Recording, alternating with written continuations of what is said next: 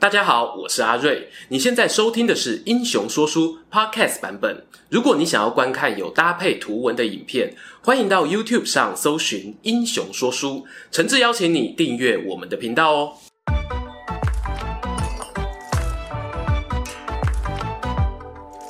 Hello，英雄说书的观众朋友，你们好，我是说书人阿瑞，替大家带来精彩的英雄故事。又到了我们每月一次的台湾列传时间。今天呢，要讲的这个人物啊，虽然不是出生于台湾，可是呢，因为乱世中风云际会，在甲午战争期间，曾奉大清帝国命令领兵来台，进而，在台湾耆老的记忆中，留下一段掺杂泪水与无奈的传奇故事。让我们欢迎本片的主角。黑旗军创办人，曾任越南阮朝三宣提督、台湾民主国大将军的刘永福。这支影片呢，我会介绍刘永福的出生背景、早年崛起的经过，以及一八九五年乙未割台时，他究竟人在台湾做了哪些事情？分析常见的八卦与史料真假。最后呢，则聊聊我个人对于刘永福的想法。照惯例哦，就从他的身家调查开始说起吧。根据商务印书馆出版的《刘永福传》中写道，刘永福祖先呢，原本居住在广西博白县菱角围这个地方，世代务农为生。然而，在他的阿公过世后呢，老家的乡村啊闹饥荒。刘永福的爸爸和叔叔眼看日子过不下去啊，就决定寻找新天地，搬家到广东青州定居，盖了栋小木屋，也不想重操旧业种田。大哥开店卖点小酒，弟弟呢则当起肉贩。这时候啊，刘永福出生了。从上面这段文字记载可以看得出来，刘永福对比我们过去介绍过的许多人物来说，他的家世背景呢，客气点说啊，是非常普通，说穿了就是一穷二白啊。大清帝国中后期呢，东南沿海省份的老百姓大都如此，也难怪哦，有许多人会选择横渡黑水沟来台湾垦荒。而那些具备冒险性格的人们呢，则往往会在垦荒过程中发生各种冲突。这不是台湾独有哦，放眼世界的移民社会呢，都有类似的历史啊。在这种艰困的环境底下，即便你是小孩子，也必须强迫自己赶快长大。公元一八五一年，这年呐、啊，既是咸丰元年，也是太平天国元年。刘永福十五岁。他长得力大如牛，身材啊也和成年人差不多。白天在家里附近的河岸当船夫，对密密麻麻的水路呢了若指掌，大家抢着找他开船。晚上呢回到家里，刘爸爸则会督促永福练习拳脚与棍棒功夫，认为呢在混乱的世道中这是最实用的技能。然而由于家里实在太穷。吃不饱，睡不暖。刘永福还未满二十岁，他的父母呢就相继因病过世，连买棺木的钱呐、啊、都凑不出来，只能草草下葬。父亲人虽然不在，但他留在儿子身上的栽培却发挥了作用。公元一八五七年，刘永福人生的转机出现了。这年，刘永福二十一岁。几年前呐、啊，由洪秀全、杨秀清、石达开等豪杰开创的太平天国气势正旺，势力呢也扩张到了广西这边来。刘永福心想啊，老家这边现在治安败坏，官兵与山贼横行，而这些官府眼中的贼本来不也是老百姓吗？自己现在啊，每天早晚只能喝稀饭止饥，再喝下去啊，还没变成贼，恐怕就先变成鬼了。也罢。男儿当自强啊，大丈夫当奋起。刘永福呢，毅然决然号召了故乡壮丁，离开故乡，投奔当时在南宁自立为王的民兵领袖吴元钦。刘永福呢，曾经陆续跟过吴元清与他的儿子吴阿忠。由于个人武艺出色啊，加上做人讲义气，很快就吸引了一群死忠的士兵追随，成为军队骨干。而刘永福呢，也打算让这支部队更有向心力。碰巧当时他们驻军附近有百姓奉祀水神庙，庙里呢以一面七星黑旗作为象征。还记得我们永福年轻时干过船夫吧？我就是水军世信 S 级的男人啊！没有第二句话哦。隔天呢就比照水神庙仿制了一面黑旗作为部队精神象征，日后名闻天下的黑旗军就此诞生了。好啦，上面这一段刘永福的少年故事，我想啊，在维基百科里是比较少人提到的。因为某方面来说，即使哦，我们帮主角稍微做点美化，刘永福当年的作为，从大清帝国视角来看，确实就是聚众为乱的暴民，也曾经啊和官兵打过仗。虽然后来弃暗投明，但清史稿里呢也很白话的一笔带过，刘永福又无赖。如果你有想要了解更多关于他的年轻故事，这一本一九四零年出版的《刘永福传》在台湾国家图书馆网站上呢有完整的电子档可以阅读，欢迎啊参考看看喽。这里开始呢要做个快转，随着太平天国势力由盛转衰，西南方这些叛军团体呢也面临危机，而大家从地图上可以看到，刘永福的故乡青州其实就在今天的越南隔壁。当时，刘永福与他的小头家吴阿忠就一起逃往越南，投靠当时阮朝的嗣德皇帝。由于阮朝啊，同样也深受民乱所苦，刘永福呢便率领黑旗军进驻河内北方保胜这个据点，赶走了原本的贼兵，从此占地为王。时间一晃眼来到同治末年，法国呢在越南南部展开殖民活动，更透过湄公河水道呢北上与云南的商人交易。这些商业活动呢引起越南的不满，法国军政府啊假借着要协调纠纷之名，趁机带兵攻占了河内。嗣德皇帝啊向黑旗军求救，刘永福得令后呢也利落的以伏兵反杀法国军官，暂时阻断敌军攻势。因为战功呢，获封为三宣副提督的官职，下辖宣光、兴化、山西三省，还拥有就地征收军饷的权利。然而，法国并没有因此放弃越南这边的贸易利益。公元一八八一年呢，重新大军压境，再次攻破河内，放话要越南正式承认法国才是他的宗主国。四德皇帝啊，眼看火烧眉睫，只得兵分两路找救兵。一路呢是去向大清帝国求救，另一路呢，你没猜错，赶紧又打电话呢，急扣三宣副提督刘永福来帮忙。很快的，大清这边使者也到了。这个使者呢，大家很熟啊，他就是待会也会出现的末代台湾巡抚唐景崧。唐景崧啊，把刘永福拉到旁边咬耳朵：“永福啊，我听过你以前的事迹，你很能打。”现在越南这局势啊，我看是不行啦。你有上中下三条路可以走。上策呢是趁着越南危在旦夕，你起兵自立为王，平定各省；中策呢是率领黑旗军收复河内，赶走法国人。我们大清啊会给你支援。最差的一条路啊是隔山观虎斗。如果越南能够赶走法国人，就继续留在保胜；如果法国赢了，就逃来中国。哎。听起来是不是有点像刘备当年入益州，庞统给他的三条计策呢？上策高风险高报酬，但不得不说会有一点亏欠嗣德皇帝的信赖。刘永福最后选择了中策，率领黑旗军前往怀德府，临阵斩杀了法军将领李威利，受封为三宣正提督。但这未满五千人的黑旗军，尽管骁勇善战哦。面对武器精良的法国军队，终究是要吃亏的。没多久，阮朝四德帝过世，新继任的国王呢，选择与法军休兵。即便后来刘永福陆续又与清廷联军联手，在镇南关呐、兴化等地取得胜利，但也无法改变侵法战争的结局。公元一八八五年六月，大清正式放弃了对越南的宗主权。战争结束后呢，清廷原本希望刘永福撤离越南，一度我被他拒绝。后来在唐景崧的半请半拉情况下，才勉为其难啊，回广东担任南澳正总兵一职。刘永福的不情愿啊，可以理解。他在越南保胜深耕多年啊，名气响亮，军民爱戴。倘若回到大清体制内，依照他过去民兵出身的经历来看哦，恐怕很难有出头的机会啊。而后来的发展呢，确实也是如此。黑旗军在广东的编制遭到缩减。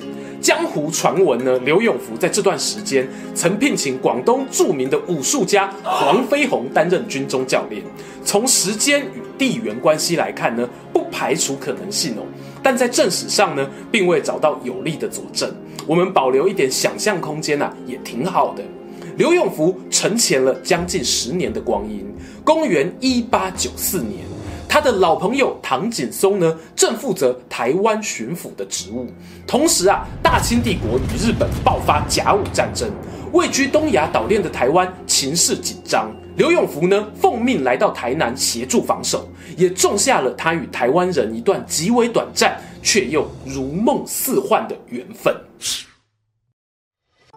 会说如梦似幻的原因是啊，大清帝国呢，在甲午战争败战后，一八九五年，台湾因为马关条约割让给日本，从四月条约签订到十月日军进驻台南府城，有约莫半年的时间，清朝知识分子与台湾人民陷入一片试图力挽狂澜的恐慌中。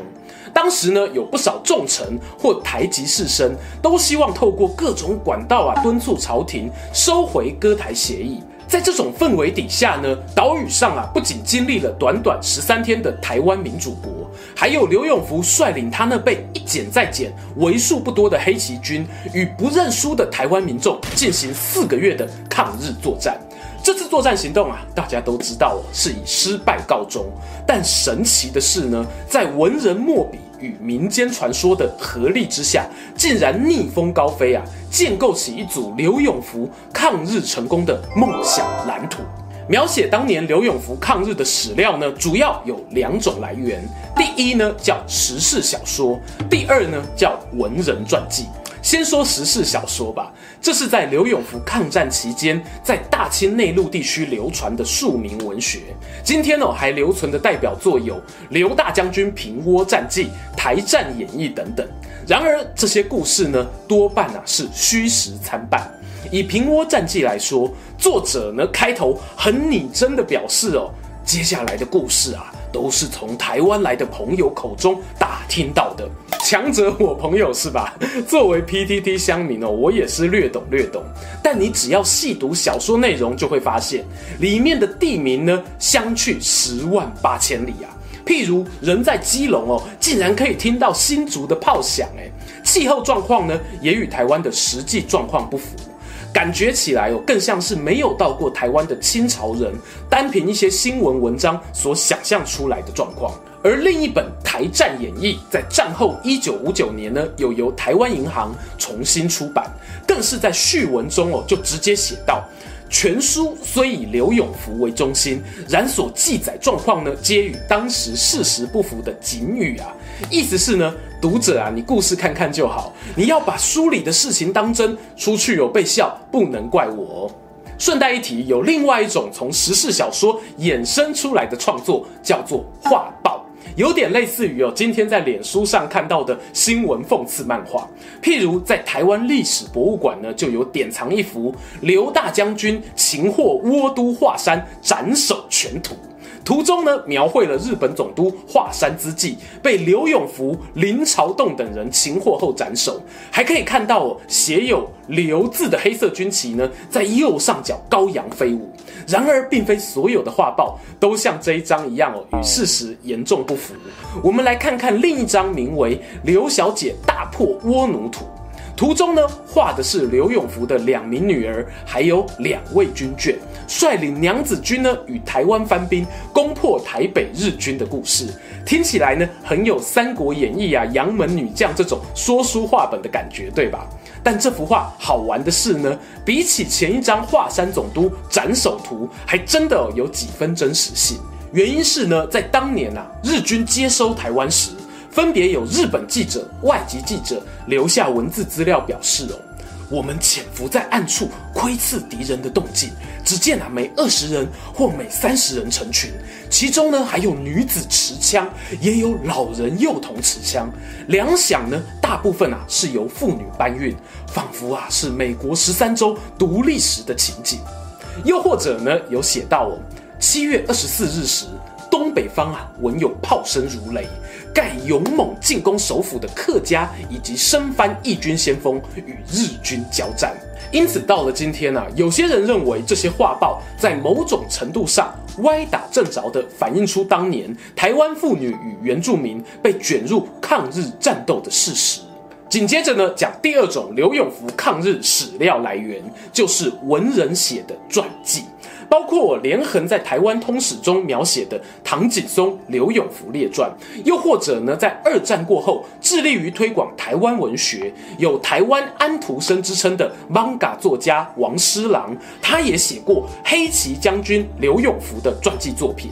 和前面的时事小说相比，知识分子呢通常不会篡改太多史实，但是啊，对于同样的事实，大家却有不同的评价。就拿前头提到的华山资纪总督来说，历史上虽然没有发生他被刘永福擒获的事情，却有留下呢他曾在一八九五年七月尝试招降刘永福，被严词拒绝的记录。对于刘永福坚持不投降呢，就有两种截然不同的诠释。一种啊，当然是精忠报国、宁死不屈啊；另一种呢，则是传闻，当时两江总督张之洞。曾经接到电报哦，表示呢，北方的俄国认为台湾已自主独立，询问啊黑旗军能不能死守两个月，援兵随后就到。有没有可能呢？是在这种情况下让刘永福错判形势，所以才拒绝投降呢？因为啊，差不多就是过了两三个月，到了十月初，刘永福他发现哦，对面的日军啊，简直像是源源不绝一样登陆台湾，而说好的救援呢，始终没有出现。他便在接下来短短一个月中呢，连续三次对日军表达和谈意愿，但在三次求和都宣告失败的情况下，十月底呢，选择搭船逃离台湾。基于上述原因呢，在清末知识分子眼中，主流说法会认为刘永福的战败是后援不足、内地大臣没有信守承诺派出支援所导致的。甚至啊，也有人把怒火发泄在张之洞身上。但历史的诠释演变啊，是很好玩的。到了一九六零年代起，开始有些作者呢去采访民间资料，收集过去没有机会浮上台面、属于庶民的记忆哦。多半呢是在台南、嘉义等地流传的歌谣，譬如啊“老芹菜无菜缸啊，后行便利胖，大厝糟康康”之类的。你会发现，即使到了战后初期，仍有一部分的百姓呢，从长辈口中听到刘永福没有尽力保卫台湾，抛弃台湾人逃走的这种怨怼情绪。随着正反意见呢渐渐出炉，越靠近现代，其实关于刘永福的形象呢，也距离那种大义凛然的民族英雄更远。比较持平的说法呢，接近于哦，他是个在抗法战争中表现出色的将领，但在台湾呢对抗日军时，并没有太多的表现机会，甚至可以说啊，是狼狈下台的。关于刘永福最后是怎么撤离台湾？如果照台湾通史里的记载哦，短短几句话就可以打完收工了。刘永福呢是趁着黑夜登上英国商船“爹力士号”离开。日本军方呢发现后哦，派军舰尾随到厦门，还登船搜捕，最后啊无功而返。这样简洁的记载呢，带给读者很多想象空间啊。譬如，为什么他有办法躲过日本军舰的搜查，全身而退？有人说呢，他假扮成商旅；也有人说呢，当时哦，他化妆成挖煤炭的伙夫，躲在船舱底下，所以才能逃过一劫。但最富传奇的一种说法，当然啊，首推由台南府城教会报所流传下来的男扮女装记载。我的大前辈哦，吕杰老师呢，也曾在他的影片里说过同样的故事。补充一下吼，台湾府城教会报呢，是由长老教会英国籍的牧师巴克里在台南所创办的一份教会公报。虽然呢，具备了传达教会讯息的宗教目的，但也详实记录了台湾当时的政治、经济、风俗民情，是现在历史学者要研究台湾史不可或缺的宝库啊。这份报纸呢，早年使用的文字不是汉文，而是台语的白话字。因为啊，以前多半还是要有点背景才能够学习汉字，而白话字呢，纯粹用拼音写成，虽然有一字多音的问题哦，但学习成本低很多，在一般大众间呢更容易推广。我有一些朋友哦，还曾经在家里翻出一扎啊作为书信啊，就是用这种白话字写成的呢。在一八九五年，台南府城教会报记载了一则消息说，刘永福到达安平后，剃光胡须，化妆成妇女，手上呢又抱着一个婴孩，偷偷搭上了当天由厦门驶入安平的英籍商船“爹利士号”离开。民众看了报纸后呢，就开始各自脑补刘永福乔装阿伯仓皇搭船离开的细节。还因此哦，创造出“阿伯阿浪杠”的成语，用来呢形容一个人临阵脱逃。不过这件事呢，我要摆在最后说的原因是，除了教会报之外，其他的史料中啊都没有关于此事的相关书写。尽管民间广为流传，但我也很难确定哦，到底是先有这句成语，还是先有教会报的记载。当然啦，还有另外一种可能是，阿伯浪杠发生当下呢，正好是我们开头提到刘永福抗日时事小说最最最风行的时代。这个故事呢，会与小说里面刘永福的英勇形象大大的冲突，因此最终啊，没有被史书记录下来。终于啊，又来到我们结论时间。很多人呢会去揣摩刘永福当时来到台湾支援唐景崧作战，到底是抱着什么样的心态？是破釜沉舟，想要借此一战重振黑旗军的威名，又或者呢周旋于其他列强之间，以台湾岛屿作为利益交换的筹码？其实呢，我自己啊，综合一些文献来看，刘永福当年呢，想要跟日本人血战到底的几率啊，终究是不高的。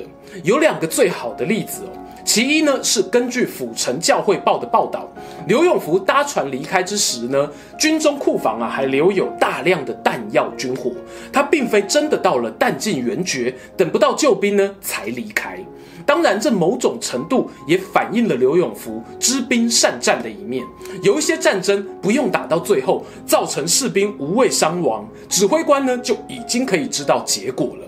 另一个例子是呢，有部分史料哦。譬如今天影片前半段所引用的《刘永福传》中有提到，永福呢撤离台湾时的状况是，下令啊亲信随从一起置装，还将自己的官员印信呢以及豢养的几只品种犬一起送上商船。